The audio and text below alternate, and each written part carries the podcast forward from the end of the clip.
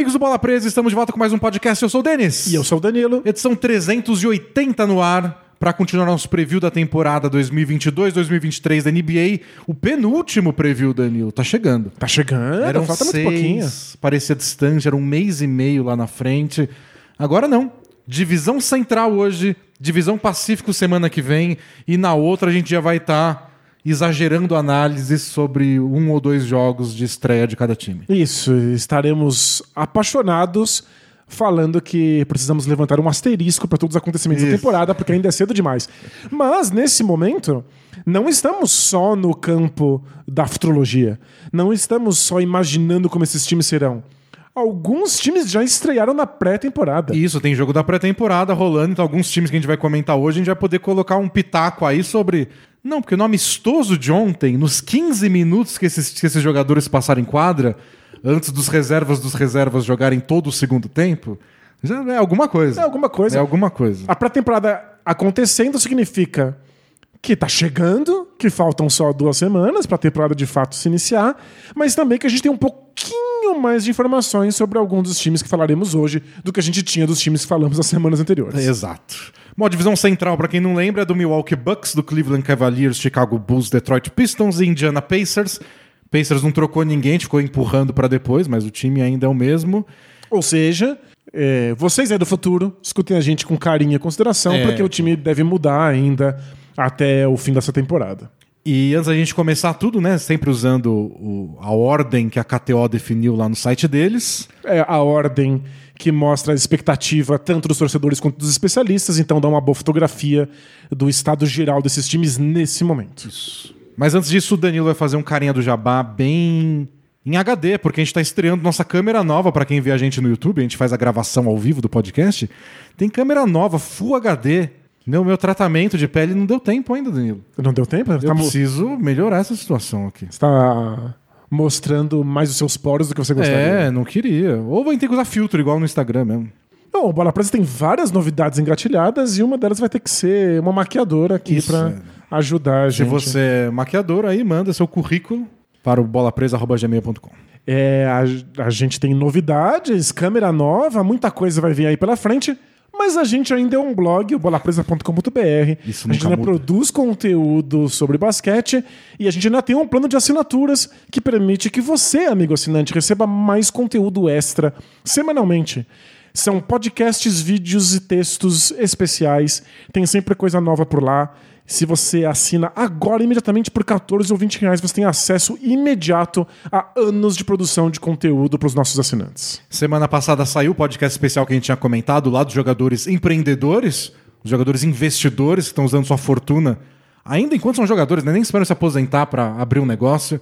A gente falou dessa tendência nova que não era tão comum antigamente. Já saiu esse podcast, já está no ar. Essa semana vai entrar um de, de Both Things Play Hard, só respondendo perguntas dos assinantes. Aliás, se você é assinante, está lá o post, tanto no grupo do Facebook como no grupo do Sparkle, para você deixar sua pergunta. A gente vai gravar na sexta-feira, então corre lá, deixa sua pergunta e a gente responde. Boa. E lembrando que os assinantes também têm acesso aqui em São Paulo à nossa pelada mensal de basquete. Também tivemos uma recentemente. A próxima acontecerá em breve. A gente sempre avisa os nossos assinantes com antecedência onde vai ser, o horário e o dia. Isso. É, o, nível é tão alto, tão alto, É. que. É, não, é mentira. não é alto. Bom, falar de basquete?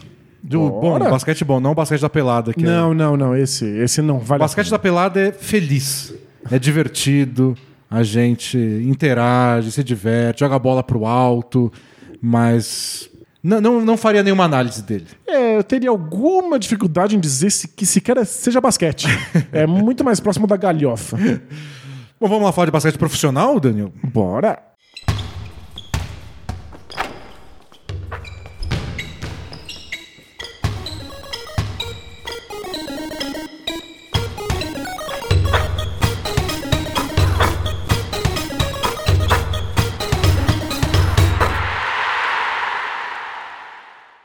Então, divisão central hoje. Vamos seguir nosso padrão de seguir, falar pela ordem que a KTO previu no site deles. Se você entrar lá, NBA, apostas a longo prazo, tem o quanto eles esperam de vitórias para cada time. Inclusive, você pode aproveitar que entrou lá e usar o cupom Bola Presa para ganhar um bônus aí no seu primeiro depósito. Exato.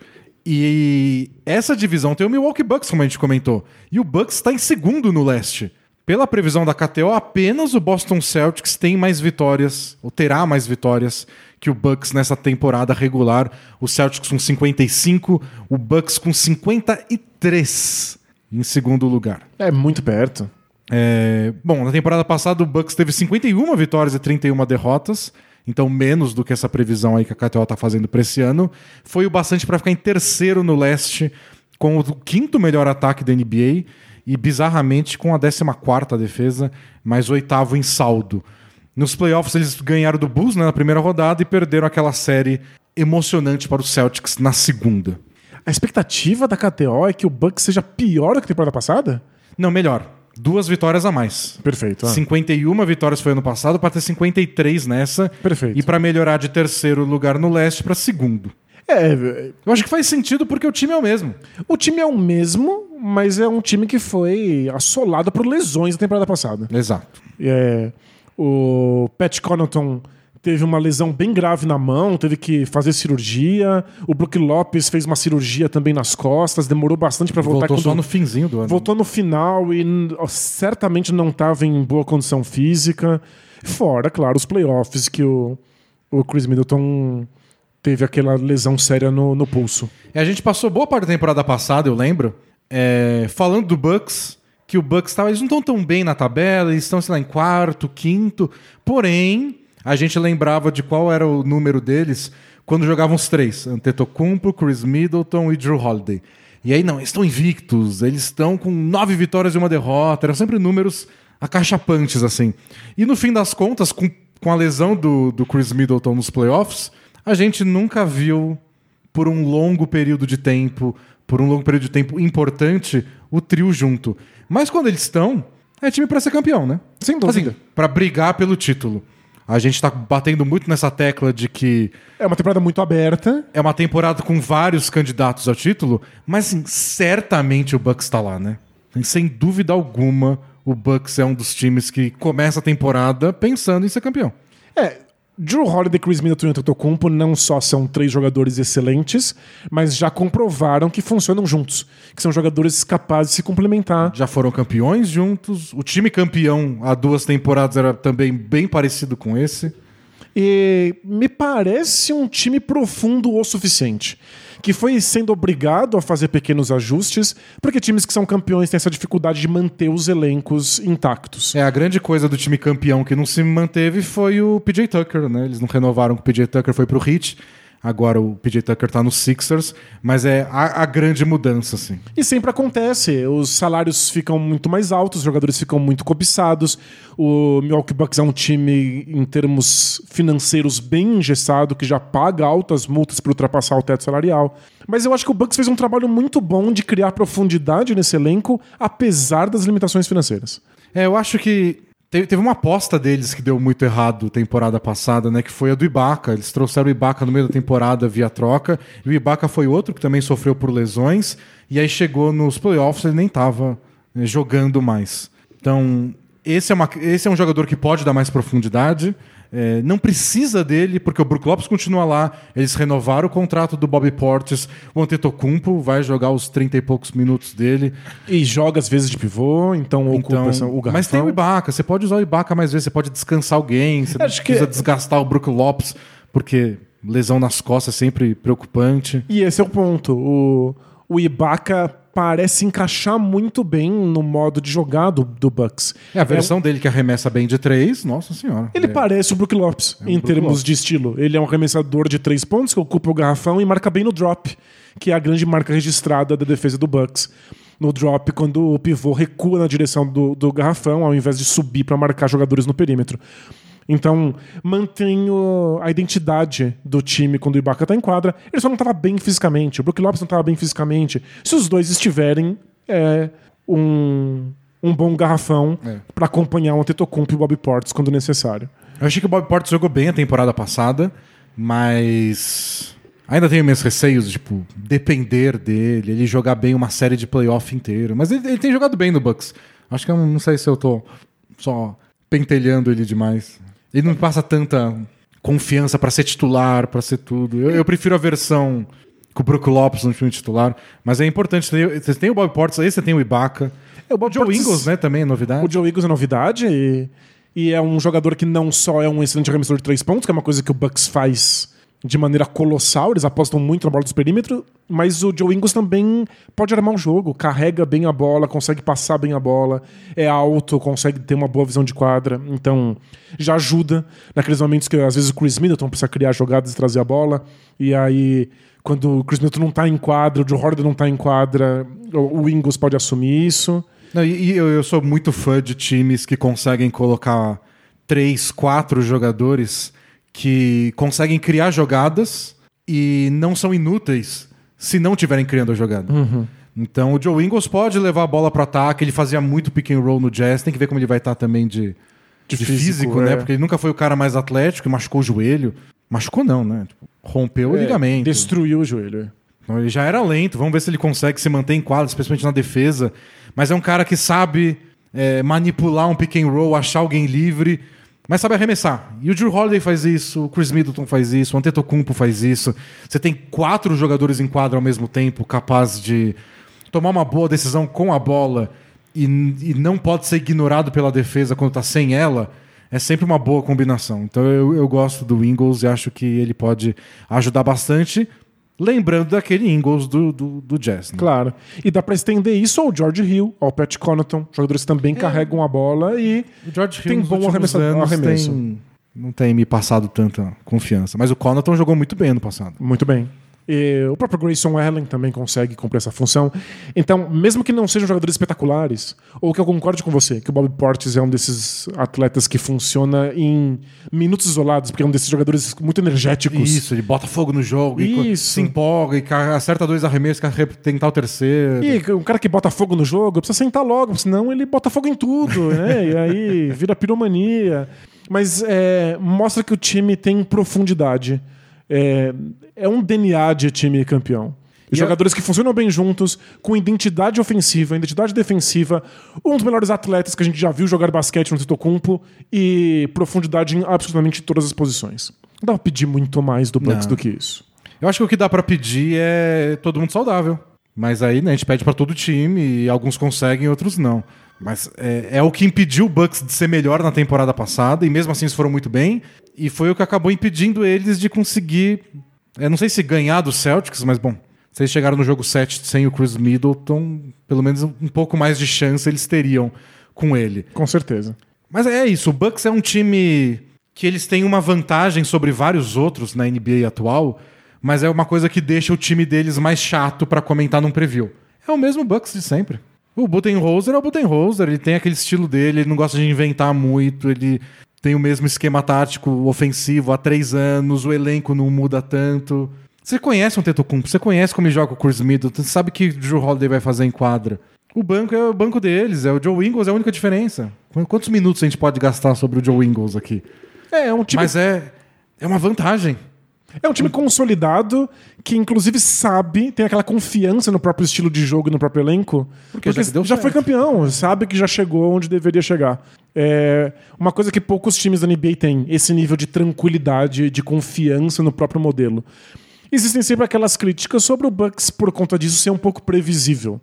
Mas a gente já, já tá convencido que quando foi necessário eles souberam inventar É o tipo de pequenas coisa. variações. E é o tipo de coisa também que é difícil marcar mesmo quando você conhece. É. Então, O Bucks já tá em outro, outro degrau.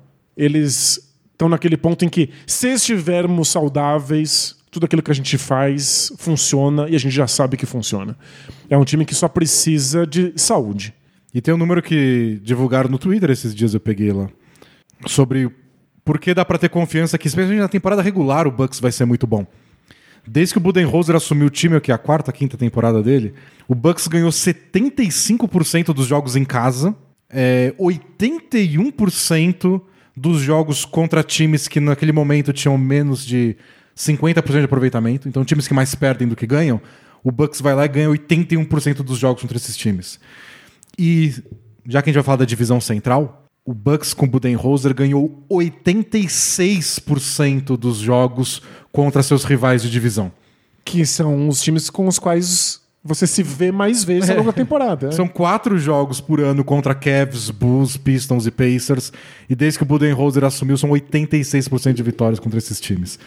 Então, se você domina em casa, não perde para time ruim porque tem salto alto e ganha sistematicamente dos times que você mais enfrenta, você vai deitar na temporada regular. É, e lembrando que vários desses números são com o time não completo, com titulares fora da rotação.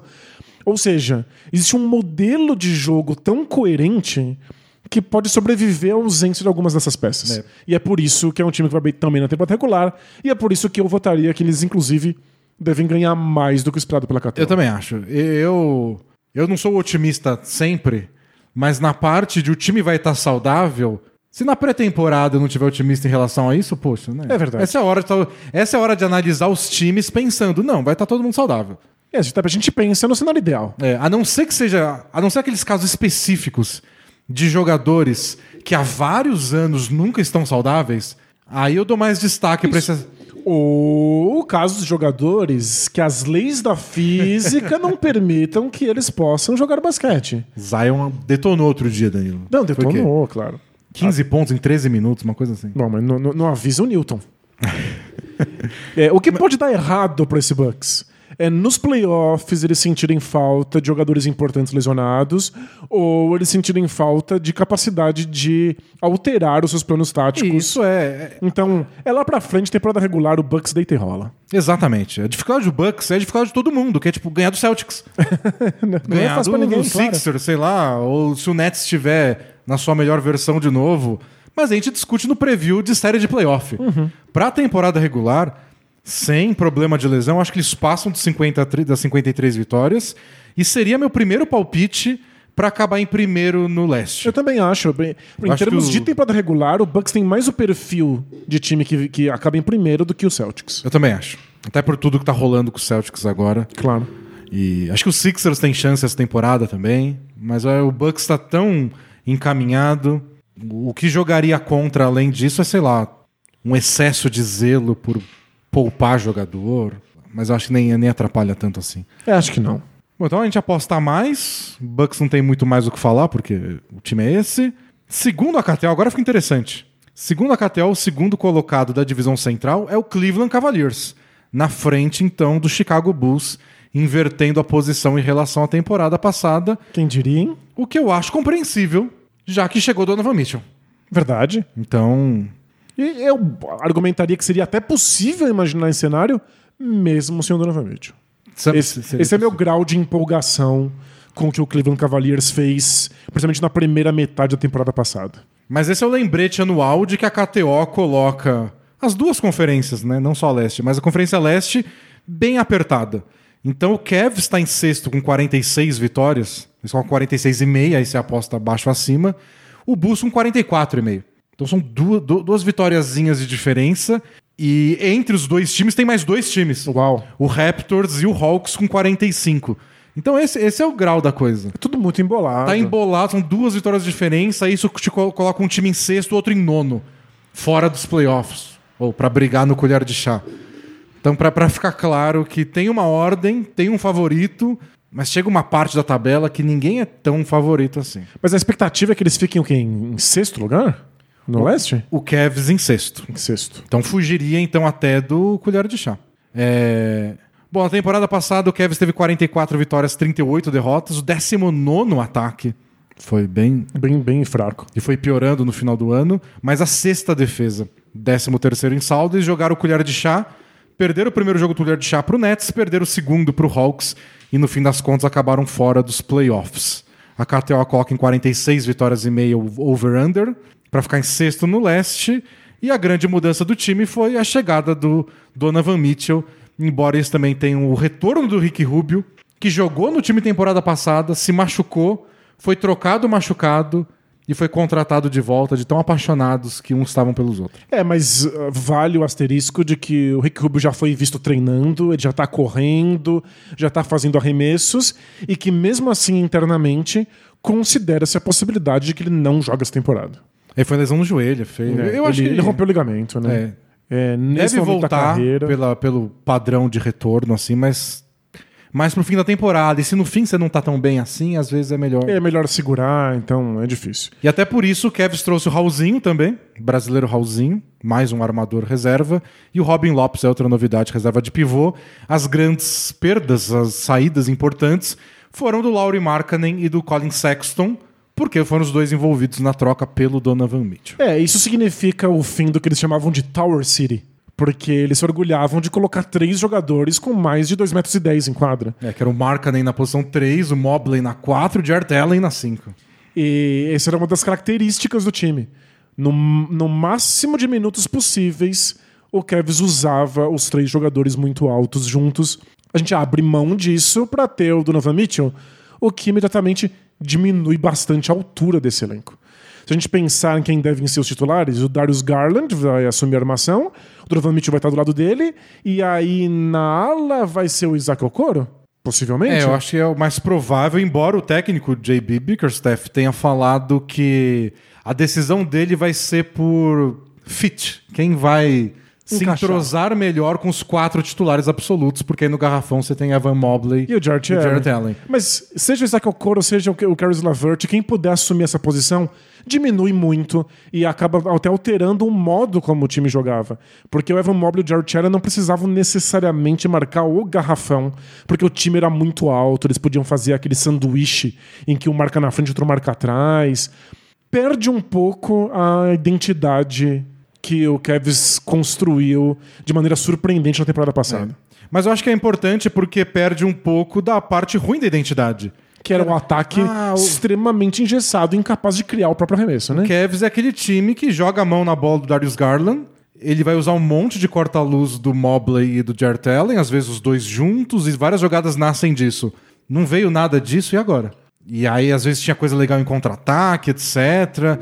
Mas foi o 19 ataque da temporada. Era muito ruim. O Darius Garland carregava quase todo o ataque nas costas, e um dos números que deixa isso muito evidente é que um terço dos arremessos que ele converteu vieram de assistência. Então, dois terços da produção ofensiva Era ele ele, com ele mesmo. ele inventa sozinho. Ele conseguiu até um aproveitamento bem alto para quem dá arremesso tão difícil, tenta bolas tão contestadas, né?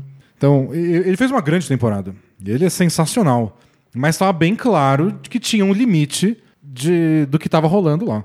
O Mobley, por melhor que seja, ele era fora de série na defesa, no ataque ele tá crescendo ainda. Ele tem e um não bom se tornou, repertório. pelo menos por enquanto, um cara de dá a bola aqui na minha mão que eu vou tirar 20 pontos da orelha hoje Não, não, não é o caso. todo mundo dependendo muito do Garland o tempo inteiro. Até o Markkanen, até o Kevin Love, que fez uma baita temporada do ano passado, foi um dos melhores reservas do ano, era pick and pop com o Garland. Coitado Isso. do Garland. Ele dependia de passes que permitissem que ele arremessasse É. livre, né? E a gente viu nos jogos do play-in como eles passaram vários minutos de jogo importantes sem conseguir fazer uma cesta. Foi, foi contra o Nets, né? Que eles ficaram não sei quantos minutos sem fazer uma cesta, o Nets abriu, eles, eles começaram a defender bem, mas não cortava a diferença porque não fazia ponto lá na frente. Foi um jogo bem agoniante para o quanto eles tinham dificuldade de pontuar. Esse traz um cara, que é o Donovan Mitchell, que faz 25 pontos só de pisar em quadra e receber a bola meia dúzia de vezes. É, é muito fascinante quão longe o Cavs chegou sem um talento ofensivo como o Donovan Mitchell no, no elenco. Pra gente ter uma ideia, estava falando que o, o Cavs ganhou 44 jogos na temporada passada. Eu fui atrás de previsões para aquele Cavs. Quanto se achava que eles iriam vencer? E eu fiz uma média de todas as previsões. A média era de 28 vitórias. Era isso que se esperava do Cavs. Essa era a fotografia daquele momento. É porque ninguém achava, ninguém não, vai, mas. A gente não tinha nada próximo, assim, de achar que o Garland ia ter uma temporada ótima desse jeito, muito menos que o Evan Mobley ia ser um caso raríssimo de novato que não só joga muito bem desde o primeiro dia, como impacta um ganhar e perder. Não é tipo, ele tem bons números, mas compensa também com outros erros. Não, ele erra pouco, faz bem, defende bem, muda a cara da defesa. Então o time foi mais vencedor do que o esperado mesmo, em todos os sentidos. É, todo mundo esperava um time jovem. O que a gente não imaginava que um time jovem poderia criar uma identidade, uma identidade diferente, estranha, com vários jogadores pouco ortodoxos funcionando juntos E eles só venceram 44 jogos, porque eles começaram a perder vários jogadores por lesão. O fim de temporada deles foi trágico. Por isso que eles ficaram fora dos playoffs, né? Eles perderam os dois jogos do colher de chá porque o Evan Mobley e o Jarrett Allen estavam bichados, né? E boa parte da temporada eles sequer estavam indo pro colher de chá, eles estavam entre os no top 6. E aí no finzinho eles foram caindo, caindo, o Raptors passou e eles acabaram descendo pra, pra nona posição. Em novembro do ano passado, eles estavam em quarto lugar no leste. Mas pra oitava, eles acabaram em oitavo. É. Eles chegaram em quarto. Eles né? chegaram a ficar até em brigar quarto. por mando de quadra. É, é só surreal. Então, em, em parte, eu fico feliz porque imagina com um ataque, imagina com o Donovan Mitchell, imagina podendo criar mais arremesso do que o Darius Garland dando um, um arremesso forçado. Por outro lado, eles estão abrindo mão de um modelo defensivo e de uma altura que pegou todo mundo de surpresa e que levou eles tão longe na temporada passada quando ninguém imaginava. Mas eu achei muito legal. O Cavs enfrentou o Sixers ontem né, na pré-temporada. E teve o tapinha, jogo começou, vamos lá. Primeira posse de bola, o Donovan Mitchell tava no meio da quadra, colado no James Harden, marcando. No Harden ou no Maxey? Não, no Harden mesmo. Colado no Harden, tentando tirar a bola dele, tipo, bunda no chão, assim, aquela posição de defesa. Acho que o Donovan. Acho que se o Gobert viu isso, Ficou, ficou revoltado. Ligou a né? TV, tacou o controle, quebrou a TV e comprou outra porque ele é milionário. Comprou as três TVs, quebrou as três TVs. Mas pareceu um recado do Donovan Mitchell pra NBA, pra ele mesmo, pro time, pros críticos, pra, pra todo mundo. Tipo, ó, eu vou tentar pelo menos. Ele tem físico pra ser um bom defensor, ele tem envergadura pra isso. É, ele, ele é um jogador baixo em altura, mas a envergadura dele é gigantesca. Gigantesco. A né? expectativa na época do draft é que ele ia ser um bom defensor. Ele tem, o que não se tem- esperava é que ele ia arremessar tão bem. Mas eu acho que o, o, o Cavs, tendo o Jarrett Allen, um dos melhores jogadores da NBA em proteger a cesta, um dos melhores em toco, e o Mobley, dá, dá pra manter aquela defesa. É. E Eu sei que você vai ter um time mais baixo, mas o cara que era alto era o Markkanen. Não vamos exagerar também o impacto Não. do Markkanen na defesa. pode voltar aí. Eu fiquei muito feliz com a troca. Acho que foi um passo muito importante pro Cavs e que o Cavs deveria ter dado. Sim. É, surge um receio, porque não é sempre que um time tão jovem cria uma identidade e depois É, você é uma- mudou uma coisa importante. não tem certeza se essa identidade vai conseguir ser mantida. Mas em todo caso, não vai ser o primeiro time que vai se vai focar inteiramente na defesa e imaginar que o ataque vai surgir dessa defesa. É, vários times que já foram muito longe. O próprio Heat, quando foi campeão com LeBron, Wade e Chris Bosh, era totalmente focado na defesa e o ataque era você defendeu direito? Então o ataque vai surgir pra você naturalmente e deve ser a mentalidade desse Cavs. E, portanto, é importante o Donovan Mitchell se dedique na defesa. E aí ele come depois. Isso. Outra coisa legal que o Donovan Mitchell pode dar de resultado indireto é que naquele começo de temporada do Cavs, uma coisa que deu muito certo foi o banco deles. Porque o Kevin Love, a gente que já acabou de falar que fez uma boa temporada, mas o entrosamento dele com o Rick Rubio, aquele time do Wolves do passado que não deu certo, voltou à à vida no time reserva do Cavs, É. 10 anos depois. Muito engraçado. A, a dupla Rubio Kevin Love. E aí o Rubio se machucou. E aí a- o banco do Cavs perdeu muita força. O Caris LeVert não fez um- uma grande temporada, uma grande meia temporada lá. Lembrando que o Colin Sexton perdeu a temporada inteira, Sim, praticamente. machucou o né? joelho. O legal é que se você tem o Donovan Mitchell e o Garland, se o Garland vai pro banco depois de, sei lá, 6, 7, 8 minutos, deixa o Donovan Mitchell lá. Então você pode ter sempre um dos dois em quadra, você tem sempre um grande criador ofensivo para para que os reservas continuem rendendo.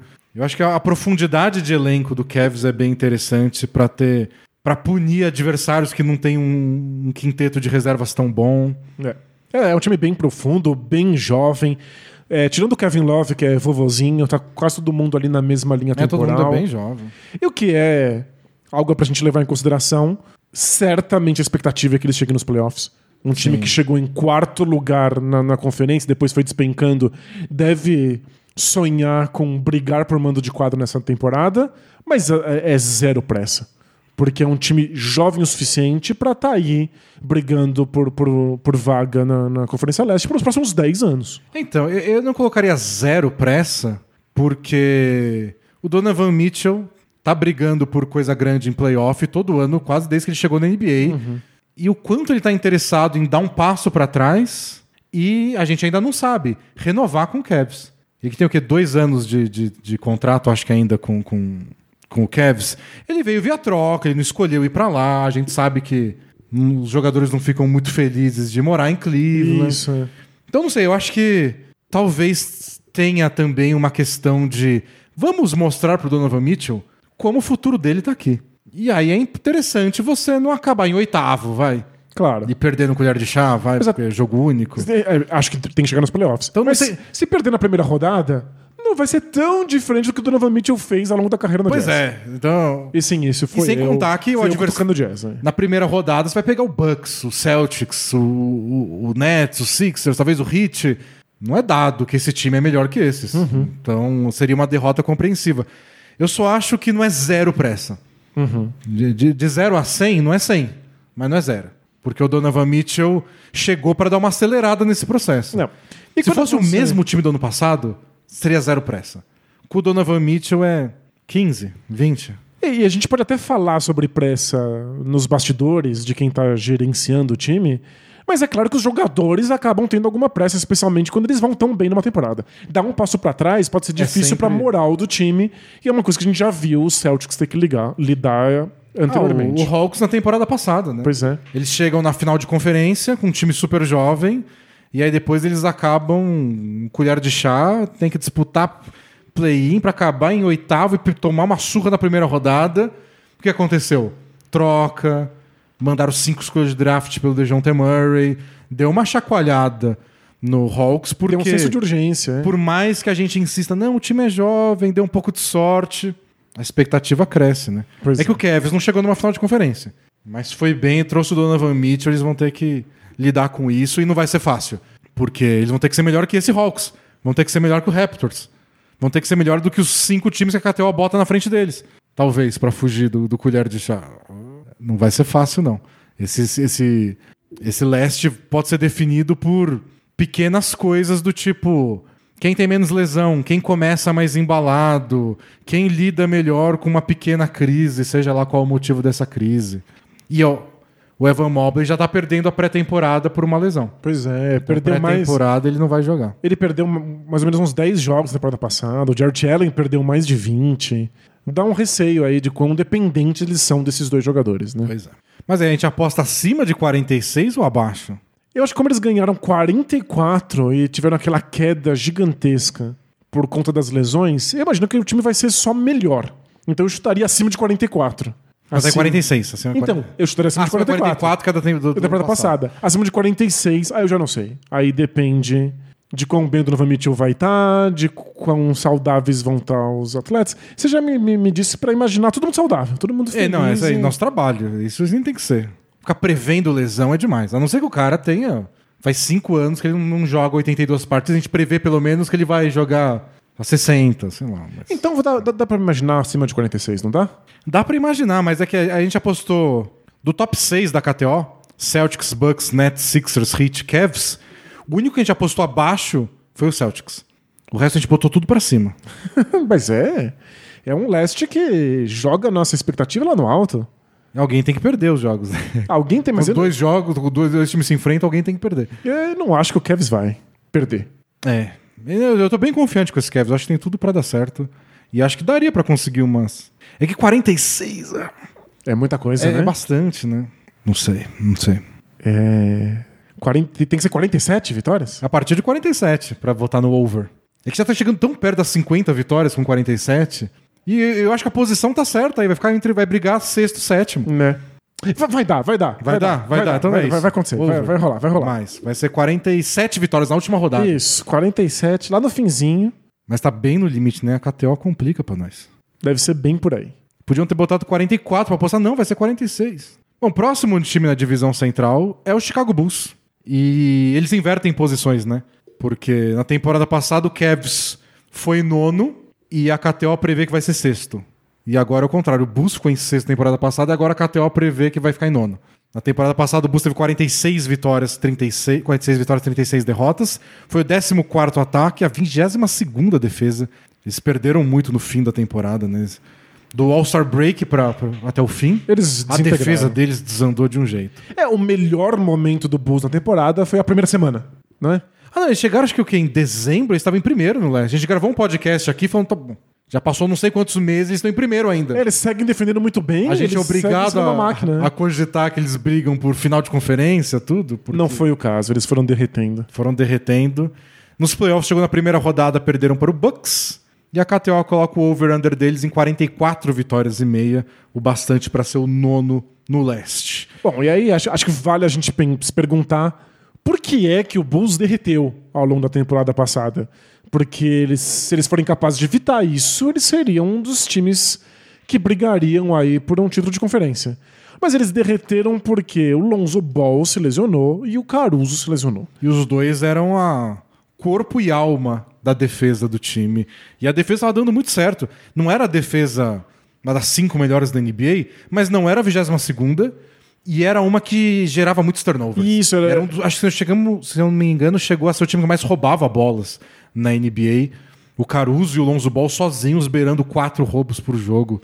A dupla, né, junta. Às vezes, defesas melhores, que têm números melhores, são defesas que contestam muito arremesso ou que deixam as posses de bola estourarem. O Bulls criou uma defesa que gera muito turnover, muito desperdício, roubava a bola, desviava muito passe. Eles eram líderes de passes desviados na NBA. E isso fazia com que o ataque deles virasse uma máquina de contra-ataques. Sim. Que é onde o Zach Lavine brilha, de fato. Então, esse é o problema.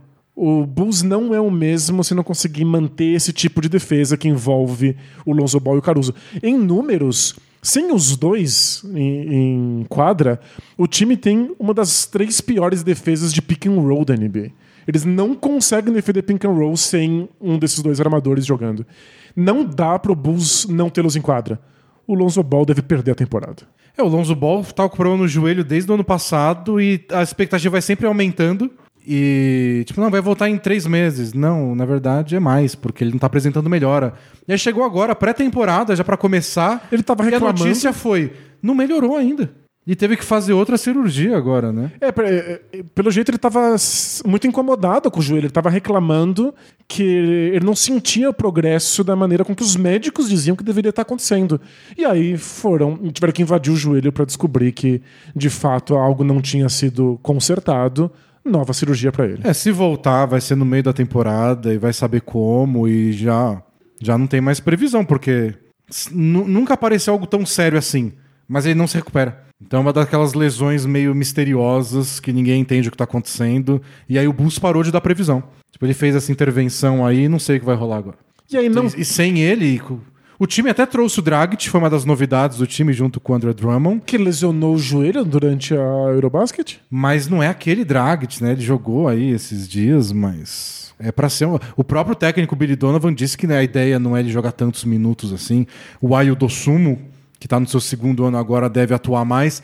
Não é o defensor que o Lonzo Ball é. O Lonzo na temporada passada acertou 42% das bolas de três. O Bulls não tem um outro arremessador desse nível. E aí a ideia é que o Caruso seja o armador titular, porque ele é tão importante para vir do banco e tapar buraco em múltiplas posições. Eu acho que deveria. Na, na pré-temporada eles botaram o Dossumo pra começar. O Caruso veio do banco. Mas o DeRozan é tão criador de jogada que o DeRozan é o armador de fato. Então bota o Caruso pra ser a, a defesa do time. Mas só não acho que é o bastante. Porque o DeRozan ainda é um ponto negativo na defesa. O Zach Lavine também. O Zach Lavine foi outro que sofreu com pequenas lesões temporada passada e foi piorando ao longo do ano. Eu não sei, eu tô bem pessimista pra esse bus, pela verdade. É, e, e lembrando que eles jogaram sem o Patrick Williams na temporada passada, que deveria ser o. É, ele voltou no finzinho, nas últimas semanas. É, ele deveria ser o ala de força titular do time. Na ausência deles, dele, eles usaram o Javonte Green, o Alex Caruso, o Derrick Jones Jr. E aí, vou listar aqui as alturas: 1,96, 1,93, 1,98. É, o... Quando o Caruso jogava, era aquele time minúsculo, né? Que você tem que listar alguém na posição 4 no papel, Só porque é obrigação. mas na prática ninguém é. É, Na prática o Caruso tá lá marcando pick and roll no perímetro. Claro. Mas era o cara, era se você bota no papel a posição, porque os outros jogadores eram o Lonzo, o Zach Lavine e o DeRozan. E o Vucevic de pivô. E Eles dá, fecharam vários jogos assim. é, dá pra fazer esse small ball. O problema é que isso fez com que eles ficassem na 28ª posição em rebotes na NBA na temporada passada. É um time só muito baixo. Eles acabam dependendo do Vucevic pegar rebote. Não é a especialidade dele. E não é à toa que um dos, dos jogadores que eles trouxeram foi o Drummond. Né? Exato. O reserva do Vucevic agora é o Drummond, que rebote ele pega. Ele pode fazer muita bobagem, ele pode não ser o que a gente esperou quando ele foi draftado, mas rebote o senhor Drummond pega como poucos na NBA. Mas é, acho que essa é a minha questão. É um Bulls sem a defesa do Lonzo Ball, sem as bolas de três dele, que ainda tem uma questão para ocupar essa ala. O Patrick Williams deve ser o titular. Ele também não é muito alto, ele tem 2 e 1 um de altura. É, é um time mais baixo que tem dificuldade de manter os adversários fora do garrafão e de pegar esses rebotes. E acho que o- uma das coisas principais pra gente levar em consideração, eles ganharam um dos 15 jogos que eles tiveram na temporada passada contra o top 4 de cima do- da Conferência Leste. Eles tiveram muita dificuldade contra os times fortes. né? É, contra os times bons, os times consolidados, contra os, os Milwaukee Bucks da vida, eles não têm muito a oferecer. Ele- o ataque deles depende de uma defesa que realmente trave o adversário. E os times que são só muito bons não oferecem esse tipo de fragili- fragilidade ofensiva. Eu, eu tô achando que o Bulls pode ser o que foi o Knicks na temporada passada, que é o Knicks foi em quarto lugar no leste no ano retrasado e na temporada passada o time era quase o mesmo, só que o leste melhorou muito. Pois é. E o que aconteceu? O Knicks não acompanhou, o Knicks era limitado e o Knicks teve algumas quedas individuais, a do Julius Randle, a mais óbvia. E o Julius Randle tinha tido a melhor temporada da vida, assim como o DeRozan teve na temporada passada. E curiosamente, eles tentam o mesmo tipo de arremesso, que são bolas de meia distância contestadas. Então eu tô com esse receio, tipo, e se o DeRozan? Não é que o DeRozan vai jogar mal igual o Julius Randle jogou em vários pedaços da temporada passada. Acho que o DeRozan tem muito mais recurso. Mas só do DeMar DeRozan não ter o mesmo nível da temporada passada, eu não sei como o Bulls compensa isso. É, o DeMar DeRozan quebrou vários recordes de aproveitamento e de tentativas de bolas de meia distância. Ele quebrou o recorde anos. do Will Chamberlain de mais jogos com mais de 30 pontos e mais de 50% de aproveitamento dos arremessos. Se ele não repetir isso, não é nenhum demérito, é só um recorde que existia desde o Will Chamberlain. Exato, é. Ninguém quebra recorde do Will Chamberlain. É um recorde É muito normal difícil. Então, o, o DeRozan teve uma temporada muitíssimo fora da curva, não pra ele, pra qualquer jogador de basquete. Ele teria que reproduzir isso de novo, se der um passinho pra trás. Alguém vai ter que cobrir isso. Ou o Zach Lavine vai ter a melhor temporada da vida dele? Não sei. O Kobe White finalmente vai virar um Ah, pontuador eu, eu não gosto do Kobe White. que, que, que dá pra, pra esperar alguma coisa. Porque Eu acho que Kobe- já vão ter trocado o Kobe White. Ele, ele- ele oscila demais, ele tem muita dificuldade de ler o jogo e de envolver os companheiros. Mas pode ser que ele estoure. É, e- não, alguém tem que estourar. Ou o Patrick Williams, que era um jovem promissor, foi escolha bem alta, foi a quarta posição no draft, né?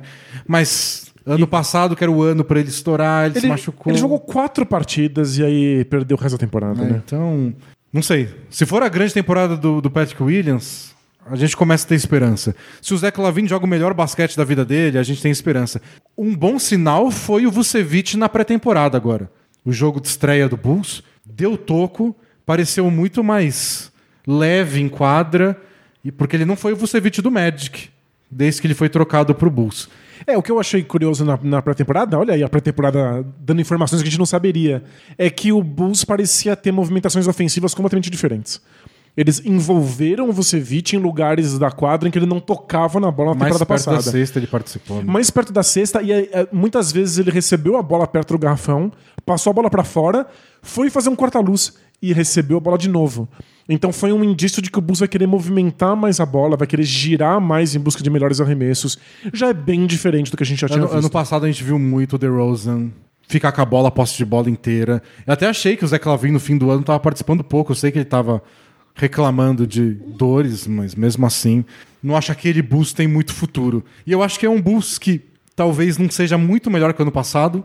A lesão do Lonzo pesa e tem só vários times passando por cima. É, o Cavs está melhorando, é o Hawks que trouxe o DeJounte Murray, é o Raptors que terminou a temporada passada melhor que o Bulls a ponto de ultrapassar o Bulls na tabela na última semana.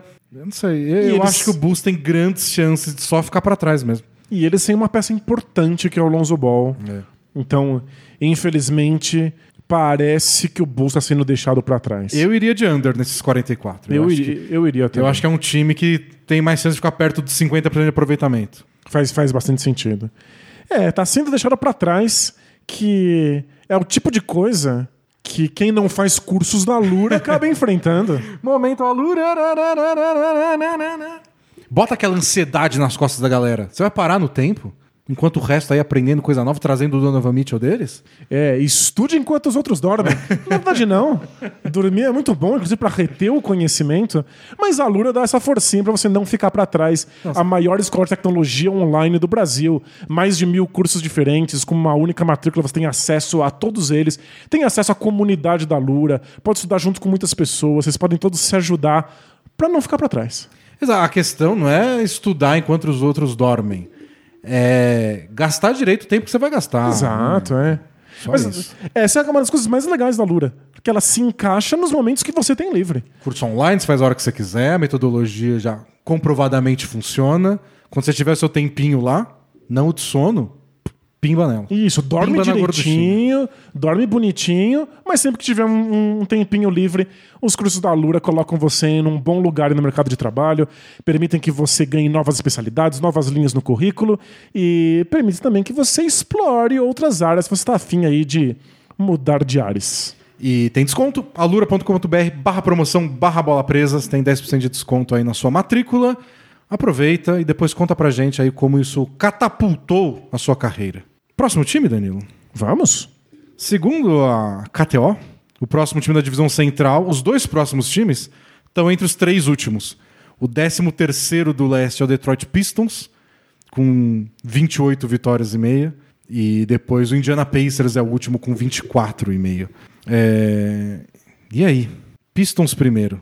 É, Na eu acho- não é mérito- passada, eles ficaram em 14º no leste. A previsão da KTO é que eles subam para 13º. Ah, bom, bom. É assim que time jovem tem que ser, né? Um passinho de cada vez. Eu acho que o Pistons deve acabar na frente do Pacers, mas não é mérito nenhum do Pistons. É só demérito do Pacers, Sim. porque poucos times vão querer perder tanto, com tanta ânsia e vontade contra o Pacers, né? É, o time que eles colocam entre os dois é o Magic. Então a KTO coloca 28 vitórias pro, pro Pistons, 28,5, né? 26 pro Magic e 24 pro Pacers. Eu acho que tá nesse bolo mesmo. A questão do Pistons é que eles têm peças o suficiente para alimentar algum otimismo. Tem times na situação do Pistons que já deram mais certo do que 28 vitórias no passado. Não é garantia de nada, depende de várias coisas que a gente não tem qualquer certeza hoje, mas é um time que eu olho com mais mais alegria. É, nesse momento, eu olho para seis jogadores do Pistons e posso falar que eles poderiam ser as seis peças principais de uma reconstrução. Porque, em geral, a gente vê times que estão reconstruindo que tem um nome ou dois nomes. É que tem aqueles casos de reconstrução agora e é zero nomes. Sim. Aí é só 8 milhões de escolhas de draft. O Pistons tem um time completo, mais um reserva de nomes jovens promissores. É o Cade Cunningham na armação, a gente já viu do que ele é capaz. Ele é um desses jogadores que funciona ainda melhor em times bons. Ele não é um jogador que transforma completamente uma equipe, mas ele torna um time bom num time excelente. É, ele não é. Ele, ele pode concentrar a bola na mão dele, mas ele gosta muito de movimentar, de passar e cortar. Então, quanto mais companheiros ele pode, que atrai marcação, que dá um passe de volta, que pode fazer um trabalho com ele num jogo em dupla, talvez, eu acho que melhor ele vai aparecer. Acho que a melhor coisa do Cade Cunningham é a leitura de jogo dele. Então, tá lá. Futuro. O Jaden Ive, que é a quinta escolha do draft, que acabou de chegar, que dizem que é excelente pontuador, muito bom nas infiltrações, tem capacidade também de armar o jogo se necessário. É claro que ele vai ganhar o Novato. máximo. Vamos ver, né? que foi? Novato, vamos ver o que é isso. acontece, mas. V- Vamos ver quantos minutos vão dar pra ele, mas eu imagino que todos. Ele vai ser colocado em quadra pra ver o que vira. O Sadiq Bey, que vem de uma temporada excelente e teve jogo de 50 pontos. Então, é claro que o piso vai apostar nele. O Isaiah Stewart, que é o pivô do futuro deles. Pra quem não lembra, é o cara que tentou matar o LeBron temporada passada.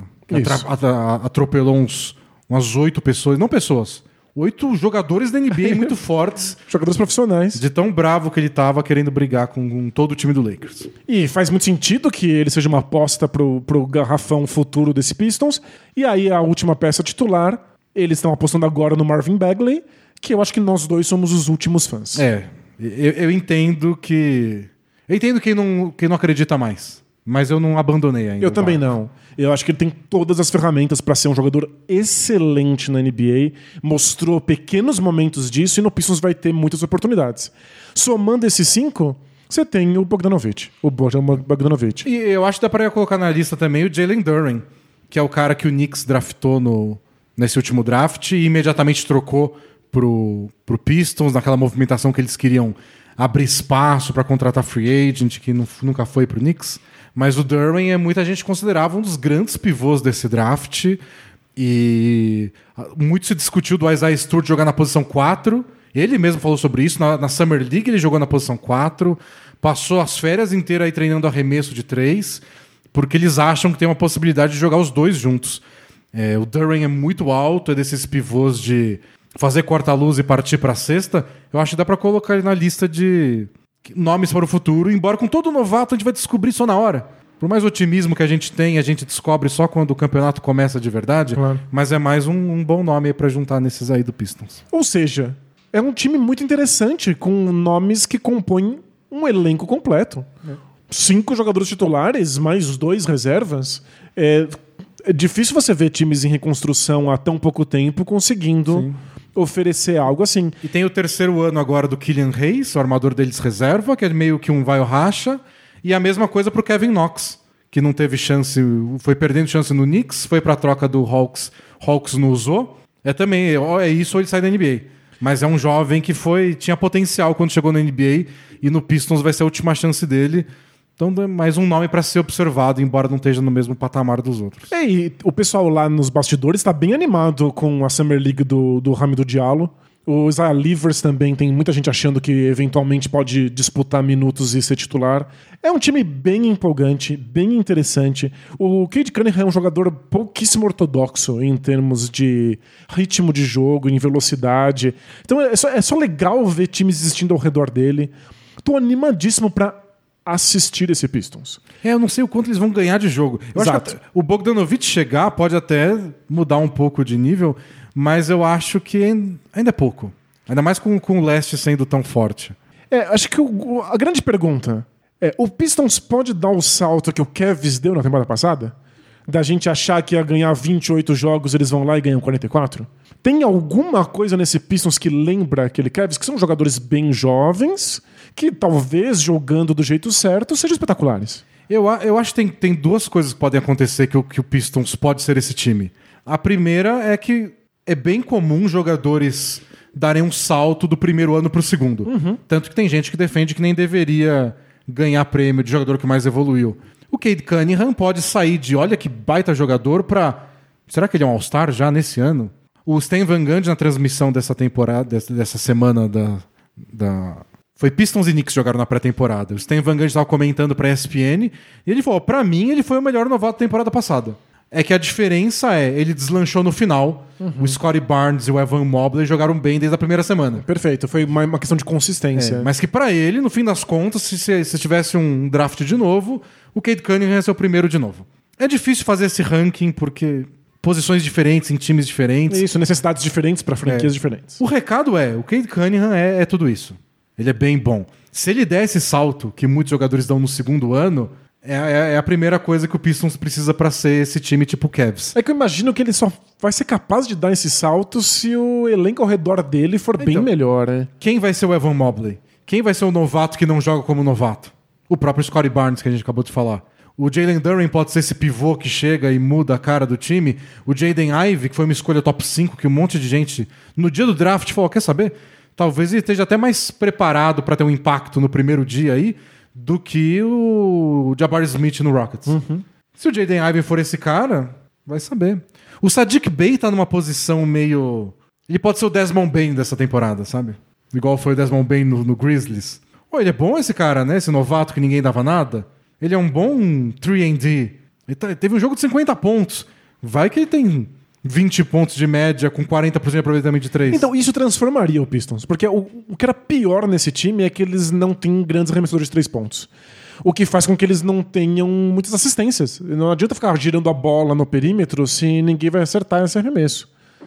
Um grande arremessador já mudaria esse Pistons de É, patamar. E eu acho que eles trouxeram o Bogdanovich por isso. É esquisito um time tão jovem e ainda fraco Ter um veterano desse. trazer um veterano desse. É pra ser o Kevin Love deles. Pensa aí. Exato. O Dwayne Case, o técnico do time, falou que queria a liderança do Bogdanovich, já sentiu a diferença no treino. E tem isso. É, é o Dwayne Casey.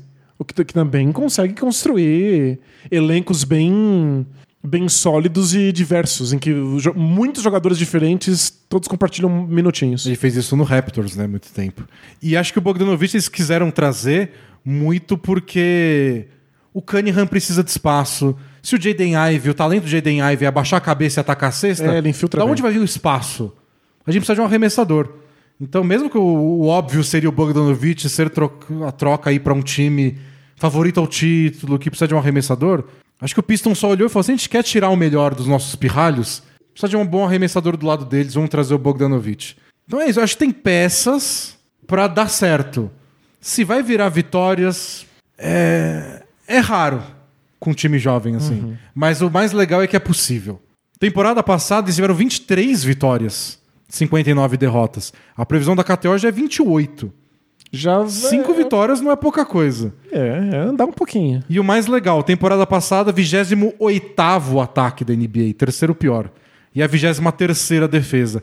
Nisso eu apostaria com mais, com mais tranquilidade. Vai ser um ataque melhor. Não vai ser o terceiro pior ataque. Isso. É que. Vai ser o quê? O vigésimo? talvez não seja tantas vitórias a mais assim. Mas talvez seja o décimo sexto. Não sei. Vamos ver o salto que o Cade Cunningham dá. Mas é um time que eu vou assistir com muito interesse. Muito. É. O Cavs foi um dos times que eu mais assisti na temporada passada, porque era um time jovem que deu um salto gigante. Substituo pelo Pistons agora. É. Eu, eu acho que pode ser o over, mas é que a, a, a competição tá, tá pesada. É, o que me preocupa é quantos times bons eles vão enfrentar na Conferência Leste e só nessa divisão. Eles vão ter que enfrentar um Bucks um quadrilhão de vezes, o Cavs um bilhão de vezes. É, tem muito time forte. Não sei o quanto vira. Ah, A tendência é por under, porque é uma temporada difícil pra ter time bom. E outra coisa, É, que a gente vai falar mais no- quando falar do Pacers, é um bom ano pra tancar, né? é um bom ano pra. Se você não começar muito bem a temporada, perde de propósito. Então eu, eu imagino também o Pistons jogando pra valer, ganhando alguns jogos a mais do que a gente esperava, e aí chega fevereiro e eles estão nessa posição aí, décimo segundo, décimo terceiro, e todo mundo se reúne e fala: acabou a temporada, Isso, gente. chega, Acabou. chega. Qualquer bolinha de ping-pong é bolinha de ping-pong. Chega de bobagem. E aí, no fim das contas, não ganham 28 jogos. Porque é um ano que vale a pena perder. Faz muito sentido. Então eu, eu chutaria menos. Dá pra ser um novo Cavs. Não acho que vai ser agora. Não acho que sequer seria bom pro Pistons que fosse agora. Exato. Seria melhor pra eles que eles só perdessem. Eu acho que o que vale deixar registrado é: se o time ganhar mais que isso, é, é o time pra surpreender. De todos esses times ruins, quem tem mais peça pra surpreender é esse. Mas assim, não vai deixar de ser uma surpresa se eles ganharem 40 jogos. É. E tô vendo aquele listinha enquanto eu escrevo under para o, o Pistons. Já pode mudar uma que a gente fez? Por quê? O Hornets só jogou, jogou dois jogos pré-temporada. Foi tão feio Foi, foi grotesco. que eu já quero botar menos. eu acho que o Hornets vai desintegrar essa temporada. Tem uma, tem uma chance. É que a KTO já previu pouco, por isso que a gente botou mais. Porque parecia pouco Porque demais. 37 parecia pouco. É. Eu já acho que vai ser menos ainda. eu acho que vai acabar a temporada com o Lamelo Ball pedindo troca e o time vai acabar e, e vai pegar fogo, sei Ok. lá. Denis não tá muito animado. Mas assim, é, Coloque um asterisco aí no nosso, nosso palpite pro Hornets. eu vi um jogo e meio de, pré-temporada. É, só tô, estou exaltado. Bom, pra terminar rapidinho, o último time da divisão central é o Indiana Pacers, que a KTO coloca uma previsão de 24 vitórias e meia. Na temporada passada, o Pacers ganhou 25. Tá basicamente na mesma. Foi o 13º do leste, com o 15º melhor ataque. Incrível, No lá na média. cara. E a 28 defesa, então terceira pior, 22 de saldo. É... O Pacers é o time que acabou a temporada passada, menos o Brogdon. E em troca eles receberam um monte de jogador do Celtics que a maioria nem ficou. Acho que o principal que vai participar é o Aaron Nismith. Ele fica. E o novato que eles pegaram no top 10 do draft, que é o Benedict Mathurin, parece um bom jogador. O Maturinho. Eu gosto de chamar de Maturinho. Maturino. Que Mathurin é meio. Força É, nominal é Maturin. Ele parece bem bom e ele parece um desses jogadores que é mais líder do que é bom em quadra. Desses jogadores que tem um impacto na, na sensação do elenco, mesmo que isso não, não, não apareça tanto na produção dele em quadra. E dizem que eles estão bem confiantes com o Chris Duarte, deram uma extensão pra ele. Eu chutaria o Pacers dar minutos pro Halliburton, pro, pro Maturino. Parece um time- nome italiano Maturinho. e o Cris Duarte e trancar o resto do time. E lasque-se o resto do time. Uma série de jogadores estão aí no elenco. Duvido que termine a temporada. É essa a questão do Pacers, que a previsão é tão baixa. Não é que o elenco não é bom. Tem o Miles Turner, tem o Buddy Hilde, tem o Jalen Smith, que foi escolha top 10 do draft uns anos atrás e começou bem no Pacers, mas depois não, não deslanchou. Não é- acho que não é elenco de ser o último colocado. Mas não deve ser esse elenco. Não deve, não deve. Eu até vi uma- um, um palpite essa semana, e por isso que eu queria falar da- da- do tanking. É, para quem não acompanhou, essa semana rolaram dois jogos, o segundo acabou enquanto a gente começou a gravar. É, entre o time da D-League, que traz os jogadores do, do ensino médio, os que decidem pular a universidade e jogar na D-League por um ano, tipo draft, contra um time da Liga Francesa. E não é qualquer time da Liga Francesa, é o time que tem o Victor Wembanyama, que é o, o cara mais aguardado do próximo draft. É um maluco de mais de 2,20 metros, e 20, que é um arremessador fora de série, dribla, gira, parece uma bailarina com arremesso do Nowitzki e a altura do Porzingis. É, acho que dá pra falar tranquilamente que ele é o nome mais aguardado num draft desde o LeBron James. É, é absurdo, é absurdo. Mesmo com o Doncic ganhando tudo que ganhou, com o Zion sendo aquele absurdo, o, o Embanyama tá nessa lista aí de, de expectativa. Tanto que trouxeram o time dele pra jogar aqui. Claro, é, é outro nível de, de ânimo. E aí o que ele fez? Meteu 37 pontos, acertou 7 bolas de 3, deu 5 tocos. Foi um espetáculo. E o Scoot Henderson, que é o jogador cotado para ser o segundo do draft, fez 28 pontos Contra ele, né? Os contra ele. Algumas das bandejas mais lindas da partida. Então. E isso antes da temporada começar, que é tipo um recado, ó, tipo, se você quiser um- fazer um tanking bonitinho, Olha isso, assisti esse jogo. assiste esse jogo. É, se você E- é torcedor do Pacers, não veja o jogo do Pacers.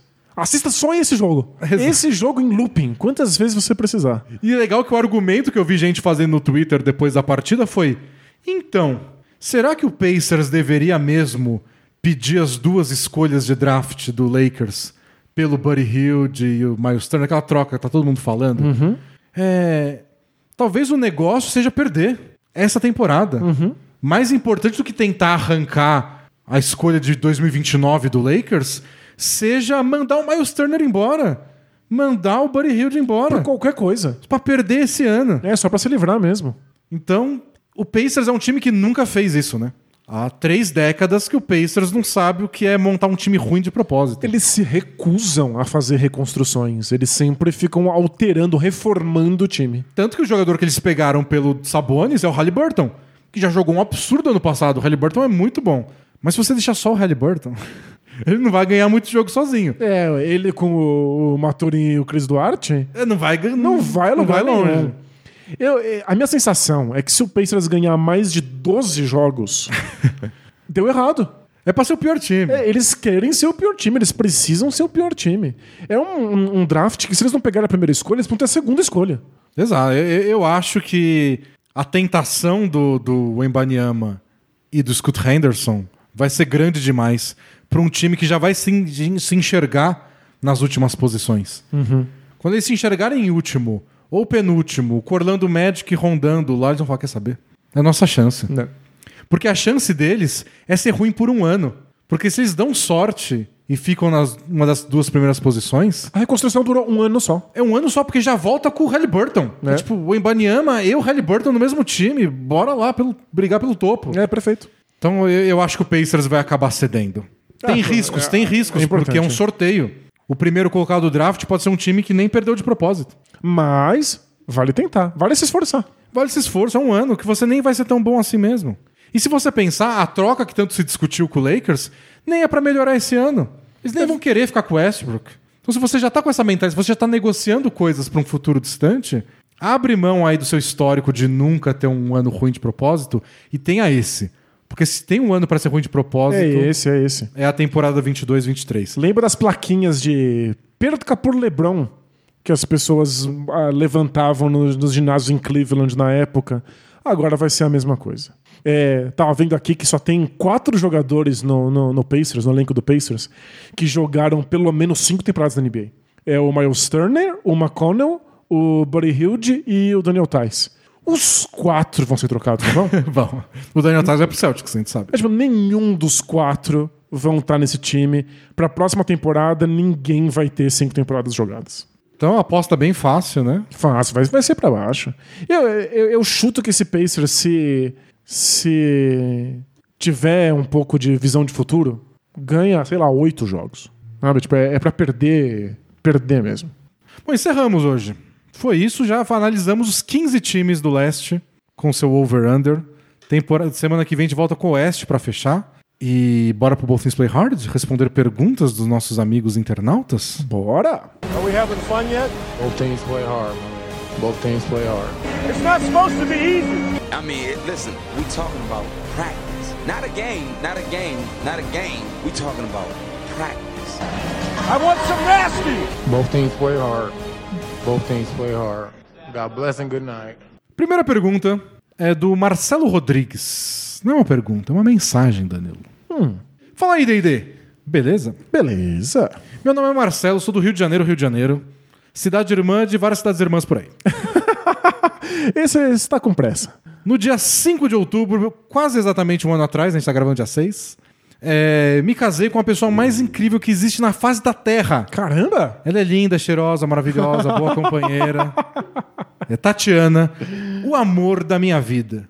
Então é nosso aniversário de casamento. E há nove anos, no mesmo dia, começamos a namorar. Casamos e começamos a namorar no mesmo dia pra ficar mais fácil de lembrar depois. Perfeita, ajuda aí a falta de memória aí da na, nação Dani Lover. Truques, que chamam. Tínhamos planejado uma viagem para celebrar a data, mas infelizmente nossa filha felina acabou tendo que operar essa semana passada e cancelamos a viagem para tomar conta dela. Que dó. Mas para que, para que a data não passe em branco, gostaria de deixar registrado o amor pelo amor da minha vida no meu podcast de basquete favorito e no podcast de fofocas de relacionamento favorito dela, o Bola Presa. Me desculpem pelo texto gigante, um longo abraço para a Bola Presa e valeu.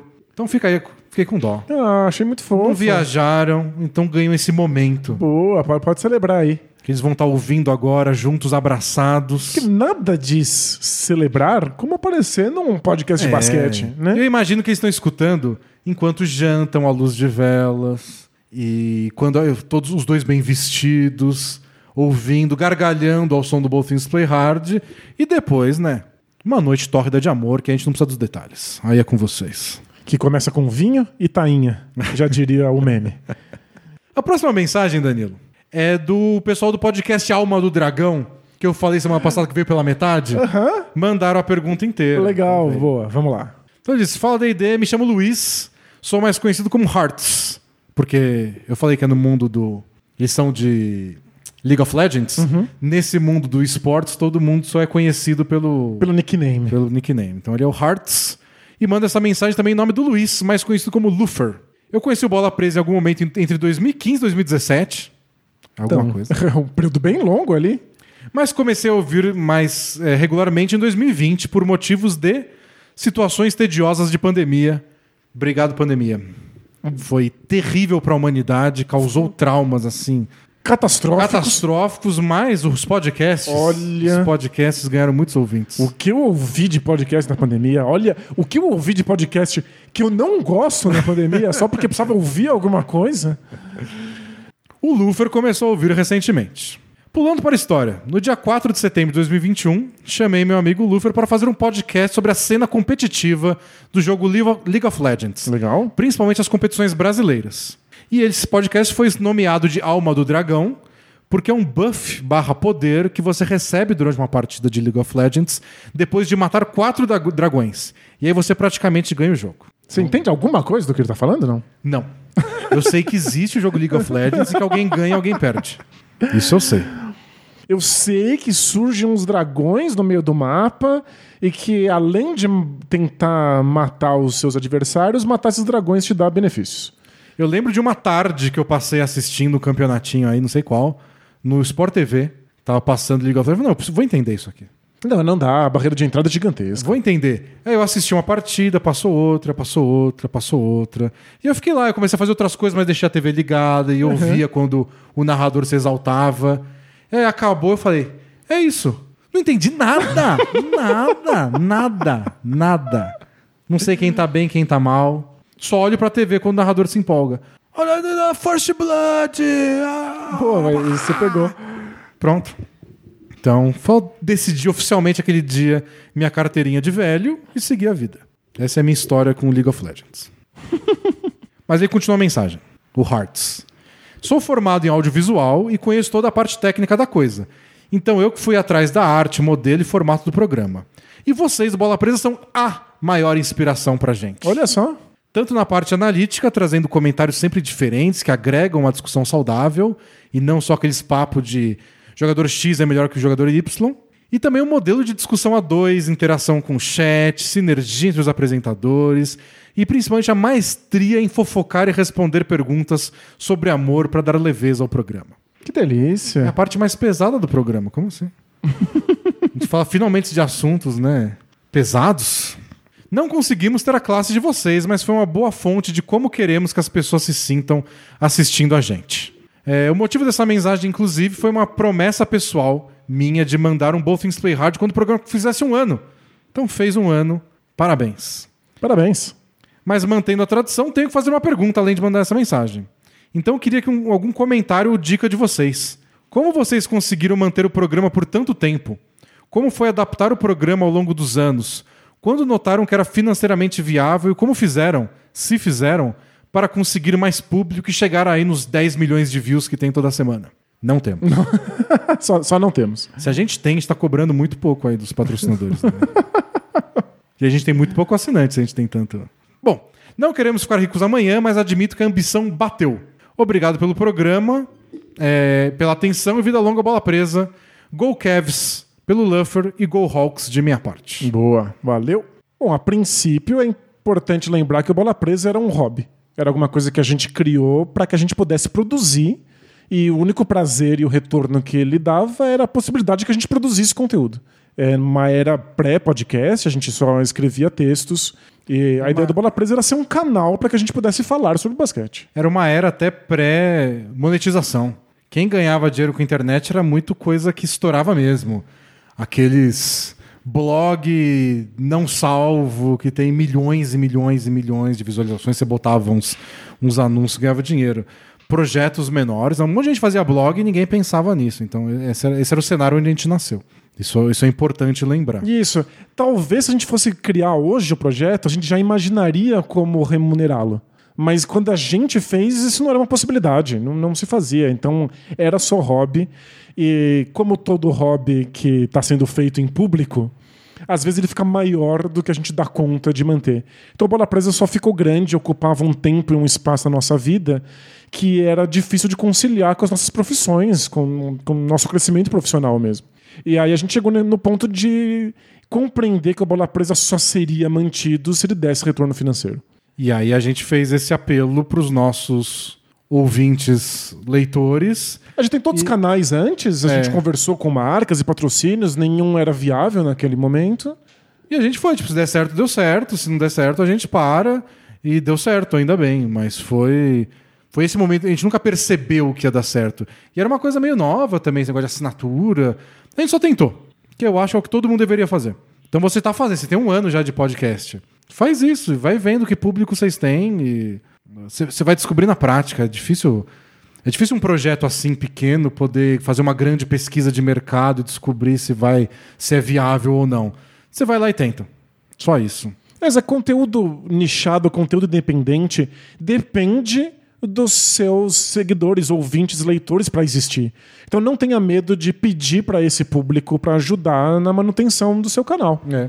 E aí você vê qual que funciona melhor. É assinatura, é conteúdo exclusivo, é canal no YouTube, é propaganda no YouTube, é afiliado no YouTube, é fazer live na Twitch. Cada um vai encontrar o seu meio. É só áudio, é vídeo, é live, é gameplay, é comentário de campeonato. Você- vai descobrindo fazendo. A gente foi começar a ter retorno financeiro com bola presa. Bola presa tinha 10 anos. Exato. A gente fez muito tempo só pelo prazer de fazer e algum tempo a, a mais como resistência, como uma tentativa de impedir o fim do, do, É. do projeto. E pergunto como vocês conseguiram manter por tanto tempo. Às vezes a gente não conseguiu e passava meses sem nenhum conteúdo novo, aí a gente voltava. É, porque a gente gostava. E o adaptar o programa ao longo dos anos é só adaptar o nosso nossa experiência e nosso gosto. A gente começou a fazer podcast porque a gente começou a ouvir podcast. Falou que legal esse negócio de podcast, vamos fazer? Claro. Só isso. Só isso. E outra coisa que eu acho importante para todo projeto que quer ter algum retorno é consistência, é continuar aí. A gente levou 10 anos para conseguir ter o suporte da comunidade, às vezes leva menos. Talvez leve mais ainda. Mas se você tá aí há tempo suficiente, se você prega no deserto por tempo bastante, as pessoas eventualmente escutam. Se a gente conseguiu aí na temporada passada comentar os jogos da NBA no League Pass, por exemplo, num canal oficial da NBA, foi porque a gente tava tempo suficiente para ganhar credibilidade. né? É, então, se você gosta, insiste. Insista. Mensagem do capacete do Lando Norris. É um piloto de Fórmula 1. Ah, muito obrigado. Precisava dessa ajuda. Olá, D&D. Vocês já pensaram em expandir o grupo Bola Presa, a marca registrada, para outros esportes? Talvez algum esporte que não seja tão movimentado como a NBA. Talvez MMA ou Fórmula 1? Inclusive, ouço um podcast de Fórmula 1 e ele é péssimo. Mas continuo ouvindo, pois é a melhor forma de estar por dentro dos assuntos da modalidade. Gostaria de ter algum conteúdo semelhante ao de vocês em outros esportes. E Denis, manda um abraço pro Loki e pro Caputino. Eles estão com saudade. São os gatinhos. O Danilo que sempre manda, não sei que sempre manda a mensagem deles. Você que encontra no meio do chat, no ao vivo. Se- sempre caço lá esse abraço felino. Forte abraço. Ah, então, seria legal? Seria. A gente é capaz? Acho que não. Essa é a questão, né? É, eu gosto muito de MMA, assisti por muitos e muitos anos. Considerei ter um podcast sobre MMA em algum momento.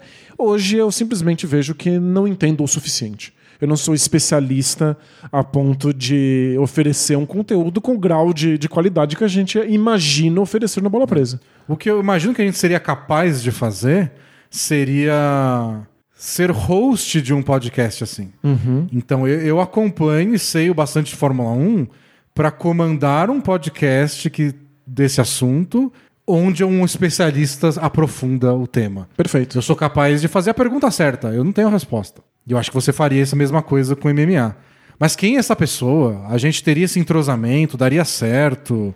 É, Seria uma coisa grande, não sei se daria pra pensar nisso agora. talvez Mas é a o gente- único formato que eu imagino que seria capaz. Talvez a gente pudesse ajudar a levar a, a ideia do bola presa para outros esportes, mas dificilmente a gente teria conhecimento suficiente para É. fazer isso nós mesmos. A gente né? pode trazer o formato e usar nosso interesse pra catapultar a outra pessoa. Mas a gente teria que ter um interesse. A outra pessoa teria que enxergar do mesmo jeito que a gente, teria que ter interesse de fazer no mesmo formato que o nosso, e teria que rolar esse entrosamento. Você aí tem a ideia de um, de um projeto de podcast que envolva algum esporte mais obscuro? Entre em contato com a Bola Presa, vamos É, vamos, conversar. vamos ver se a gente faz no futuro. Eu, eu, acharia, eu acharia legal expandir para outros esportes. O quanto é viável a gente tem que descobrir na, na prática. Bom, vamos, temos mais uma- duas mensagens grandes aqui. Então vamos, Vamos para a primeira delas. A primeira é do apaixonado pelo fruto proibido.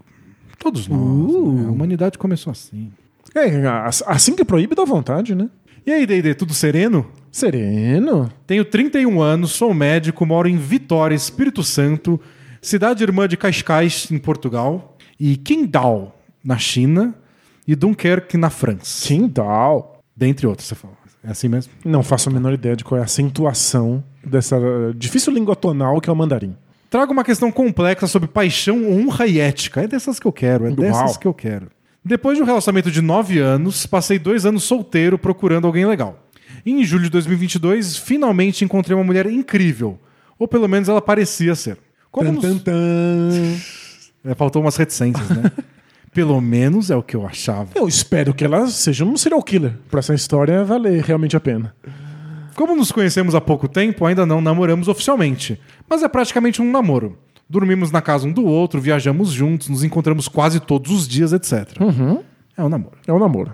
Ela é arquiteta, tem 30 anos, é muito inteligente, temos muitos pontos em comum. Linda, cheirosa, essas coisas, né? Ser cheirosa e, nossa senhora, os dentes perfeitos. Corta a unha perfeito, de- de- não deixa uma pontinha. Você valoriza isso numa pessoa? Ah, não sei, é só pra, pra lista de, de, de elogios que nossos ouvintes insistem em fazer. Resumindo, ele continua. Até então parecia que estávamos vivendo em uma lua de mel. Até aí tudo bem. Porém, Porém- sempre que entramos no assunto chuta, Não faço ideia. política, Ah, ela me parecia um pouco que se importa. Ela parecia que pouco se importava com isso e não emitia nenhuma opinião. Eu perguntava o que ela achava das eleições, ela não se posicionava. Ah, sei lá, não tô acompanhando essas coisas, ela nossa, dizia. é. Eu, ao contrário, adoro debate- debater o cenário político, pois defendo muitas das pautas sociais, raciais, democráticas. Perfeito. Além de combater o negacionismo científico. Eis que uma semana antes da eleição, para o primeiro turno, parece que a mulher que eu estava ficando simplesmente desapareceu. Começou a ter um discurso hostil, defendendo coisas que ela nunca tinha dito antes. Ah, nesse candidato X eu nunca votaria, porque ele é contra Deus e contra a família. Fiquei em choque. Tentei argumentar, mas ela foi irredutível, falando que estavam querendo acabar com o Brasil. Ainda por cima, ela nem é religiosa. Já havia me falado que parou de ir na igreja depois de fazer a catequese há muitos anos. É, para piorar, com uma camisa amarela, ela postou um textão no Instagram pedindo votos no candidato Y. Depois, ela ainda me disse que nunca quis entrar em conflito comigo, mas sempre pensou diferente e quis considerar uma pessoa 100% conservadora. Fascinante. Surgiu. É. né? De repente brotou. Tem uma pessoa que eu sigo no Instagram e que se eu pudesse chutar em quem ela votaria, eu chutaria o nome e estaria certo. Aham. Mas ela nunca falou nada a respeito. Três dias antes da eleição, vídeo participando de carreata, Uau. seguida de 10 prints assim no Instagram das notícias mais absurdas que você pode imaginar. Então, E parece por, por absurdo eu quero dizer falso. É, parece que o momento de polarização faz pessoas muito inusitadas saírem da toca. É do tipo, não, eu preciso falar sobre isso. É. E aí- Mas ah, E- e- faz parte. E sem qualquer receio de estar falando a maior bobagem possível, né? Mas, mas é compreensível. A, a semana da eleição foi muito tensa pra todo mundo. Então, pareceu muito urgente pra todo mundo, porque é mesmo. então, é só difícil não falar nada a respeito. Eu entendo o lado. É que aí, depois disso, o que a pessoa fala, eu Claro. E outra, é. Mas a ânsia de falar é bem compreensível. E falar publicamente num- num- numa rede social onde tem o alcance que tem, muito mais complicado quando você não sabe do que tá falando, né? É, bom, ele continua assim. Ela ainda teve a cara de pau de falar que tomou só a primeira dose da vacina, pois percebeu depois que era invenção da indústria farmacêutica para lucrar. Uau. Detalhe: eu sou médico, trabalhei na linha de frente no pior momento da pandemia e vi muita gente morrer. O problema é que depois de toda essa discussão, ela vem na minha casa e simplesmente parece que nada aconteceu. Me chama de meu lindo, liga a TV e vida que segue. É, é- é quase como se não fosse tão sério assim. É. É, é uma vida que não leva as últimas consequências às próprias convicções políticas. Mas eu, eu vejo muita gente assim, do tipo, ah, não vamos perder a amizade por causa disso, né? Cada um vota em quem quiser, mas é, os assuntos que estão sendo discutidos, pelo menos agora, são tão profundos que é difícil levar isso mesmo ao pé da letra. São visões de mundo que muitas vezes são inconciliáveis. É, são, são Porque, por exemplo, o cara é médico. Ele dedica a vida dele a uma série de preceitos, a uma série de pressupostos, inclusive. Então, ele tem um certo respeito pela ciência, ele tem uma certa preocupação com o bem-estar do indivíduo e da sociedade. São várias coisas que você precisa para poder exercer a medicina. E se você vive com uma pessoa que tem preceitos completamente opostos, é um modo de vida que cancela a maneira dele de existir no mundo. É, isso é uma coisa muito mais essencial do que era a discussão 10, 15, 20 anos atrás, que a discussão era privatiza essa estatal ou Isso. não? Que que a gente, como é que a gente distribui esse dinheiro que entrou, sei lá onde? A gente E aí eu deveria- entendo, eu discordo nessa visão aí da agenda econômica, mas a gente pode ser amigo. É Claro, a, a discussão cobra ou não cobra esse imposto? Gasta É. ou não gasta com isso? É uma questão de sentar e discutir. Investe nesse projeto social ou não? Essas São questões importantes. São. É, tá, tá mais próximo da discussão aqui do Bala Presa. Pão ou bolo? Né? O, que, que- o que, que é melhor aí para um, pra um possível aniversário? Não é que não é importante, é importante. Mas a gente consegue conviver com isso. Se eu chegar no seu aniversário e só tiver pão, tudo bem. Você vai entender, né? A Morinha vai ficar frustrada? Vai. Ela vai querer muito bolo, né? A, a gente foi no aniversário de criança, Danilo.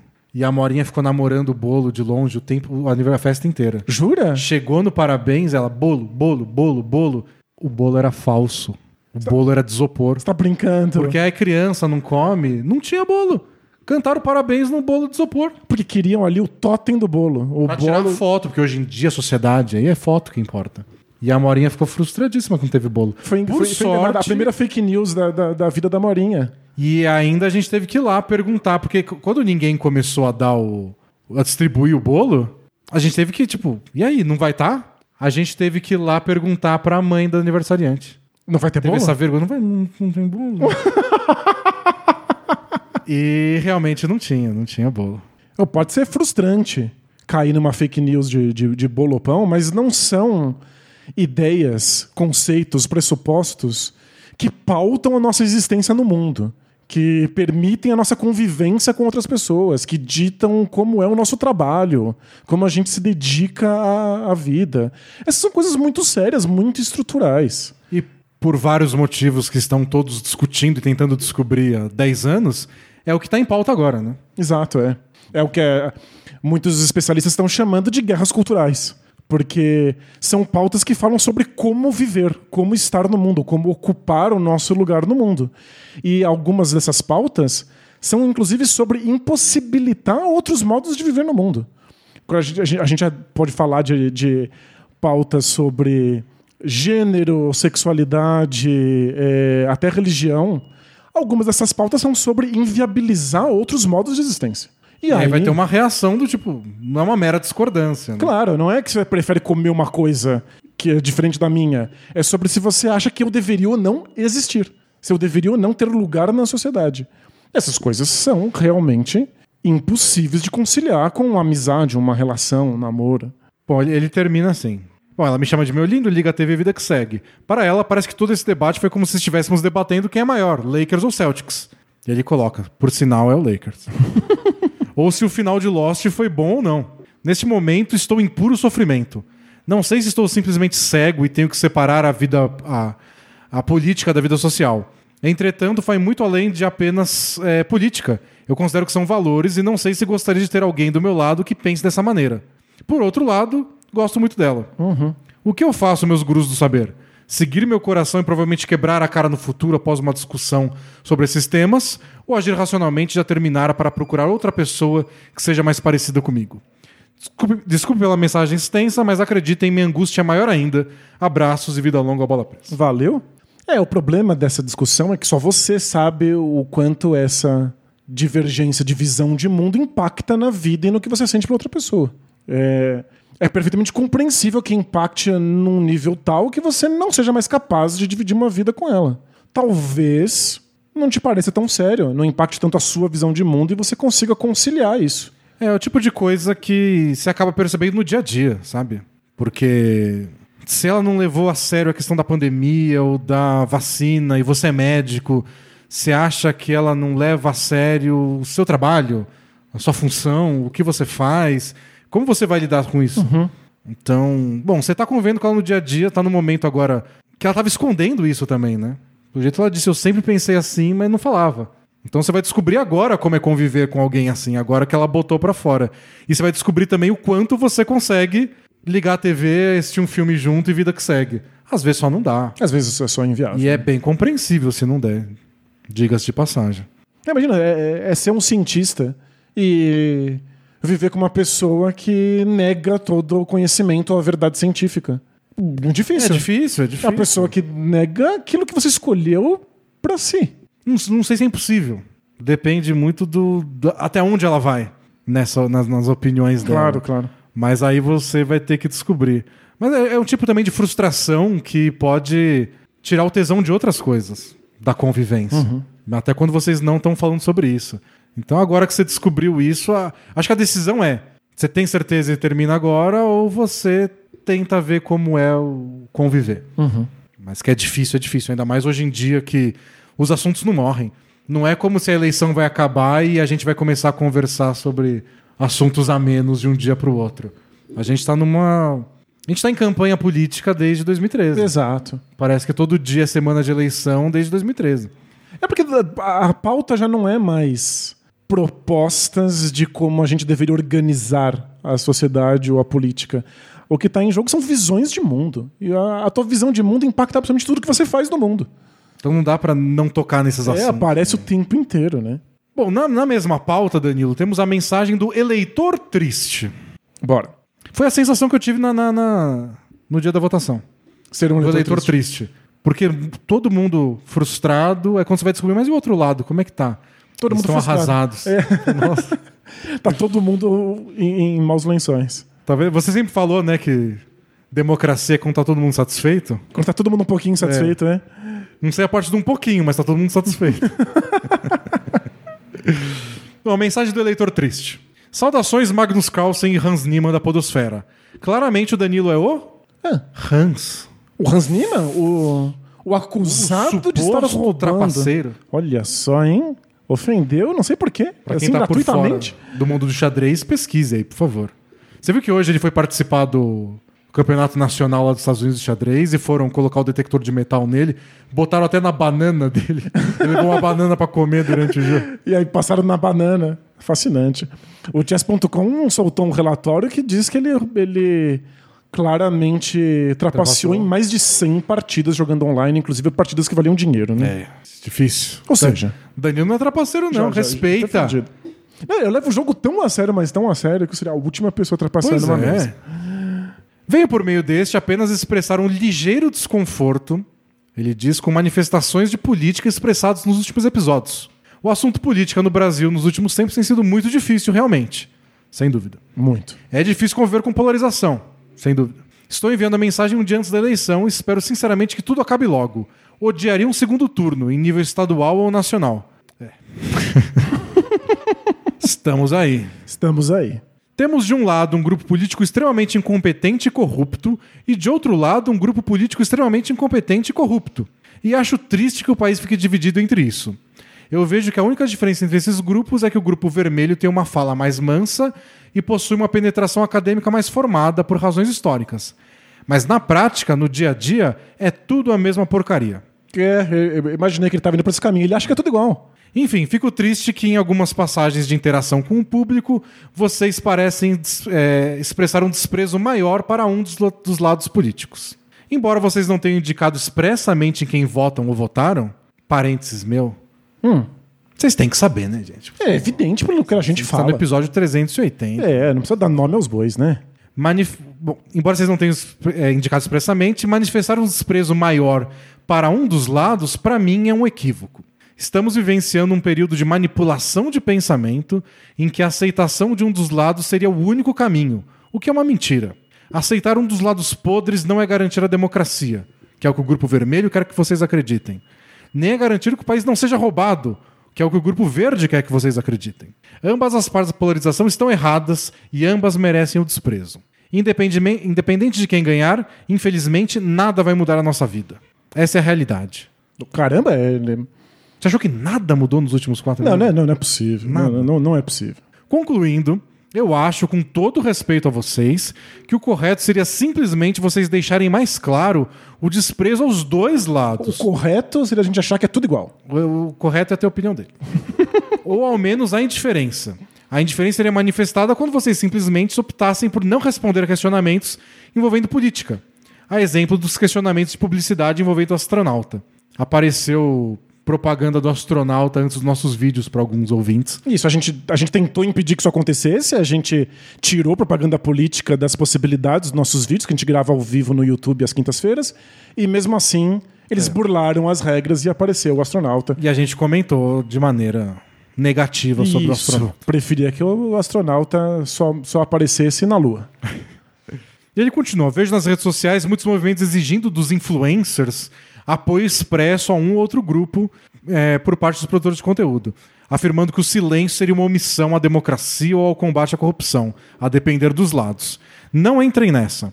Nas entrelinhas entendi um desprezo é, apenas ao Grupo Verde.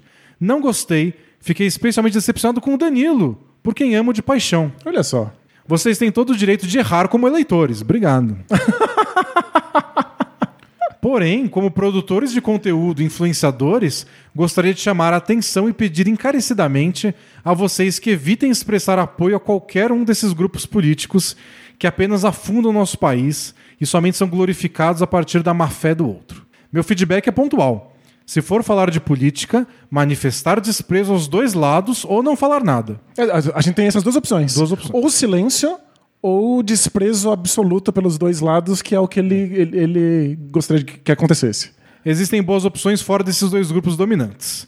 Desculpe por falar de política pedindo para não falar de política, de um ouvinte assinante vida longa bola presa. É a grande questão é essa, né?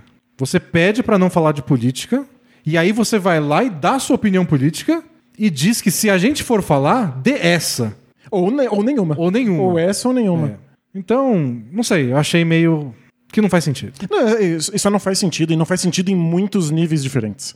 Porque eu, eu até concordo com ele que ambientes políticos deveriam ser ambientes que não são tão rachados. Que existem outras opções, que sempre existem outros modos de pensar, de organizar a vida, de organizar a sociedade. Não é legal mesmo que a gente esteja discutindo só duas possibilidades. Mais possibilidades, melhor. A questão é que um dos lados claramente quer limitar possibilidades. A gente está falando aqui de um, de um governo que, nos últimos quatro anos, foi contra a ciência, tornou a pandemia muito pior do que deveria e já falou muitas e muitas vezes sobre a possibilidade de não aceitar resultados de eleições. A gente está aqui falando, infelizmente, de um, um lado que, através das vias democráticas, ousa tirar a democracia. Então, só não possibilitaria as outras múltiplas visões de política que o nosso ouvinte considera. Então, é, tem um motivo pelo qual tanta gente diferente, de vários partidos, de vários posicionamentos, à direita e à esquerda, estão se unindo contra a candidatura do governo atual. Isso não é aleatório e nem é comum. É, e, e a parte que ele falou de que não mudaria nada qualquer grupo que vencer, o bom é que a gente tem exemplos, né? Tipo, não é uma, uma projeção. A gente viveu quatro anos nesse governo, a gente viu coisas mudando, coisas acontecendo. E é bem diferente, sim. Então não- é uma, um chute. É fato. Aconteceu, a gente viveu isso e agora temos a decisão de tentar não continuar. A outra opção é a melhor opção. Eu recomendo que você é, entre um pouco mais fundo no mundo da esquerda, do tipo entrevistas com pensadores da esquerda, qualquer análise de gente assim, porque o que mais tem é crítica. O que mais tem é gente da esquerda detonando os governos de esquerda, porque, tipo, tiveram uma baita chance de ser esquerda de verdade e não foram. A esquerda é rachadíssima, né? É, tipo, não é exatamente como você pensa, de que é tudo igual, de que não tem diferença, É, o, a- o fato de que uma esquerda. ou de, ou de que é glorificado. Na parte da campanha, é, porque é campanha. A galera vai lá e usa camiseta e alguns exageram. Mas não é esse amor todo também que, que às vezes a gente faz parecer em campanha política. O fato de que a esquerda, que é rachadíssima, tá unida numa campanha, significa que existem coisas mais importantes do que que as coisas aconteçam exatamente do jeito que você queria. É, a gente está falando aqui de um momento político em que é importante fazer concessões. Talvez não seja o seu candidato perfeito, talvez não seja o candidato ideal, talvez não seja a sua visão de mundo. E tudo bem. Eu não estou nem dizendo que é a minha visão de mundo. É, o que é importante é que uma visão que diz que as outras visões não são possíveis, uma, uma visão que diga que a democracia não é possível, que o pensamento científico não é possível, que a liberdade religiosa não é possível, só não pode acontecer. E é uma coisa que a gente compartilha muito, e por isso que a gente não discute muito assunto político no, no podcast, porque tem, tem vários motivos. Um dos motivos é que não é a proposta do podcast. A gente está aqui para falar de basquete, responder perguntas. é, Não somos especialistas e é um tema muito delicado, ficou muito delicado o tema, para a gente vir e dar um palpitezinho de nada. É, eu, eu prefiro deixar para situações mais. é, onde é possível se aprofundar nos temas. Não é claro. o caso aqui.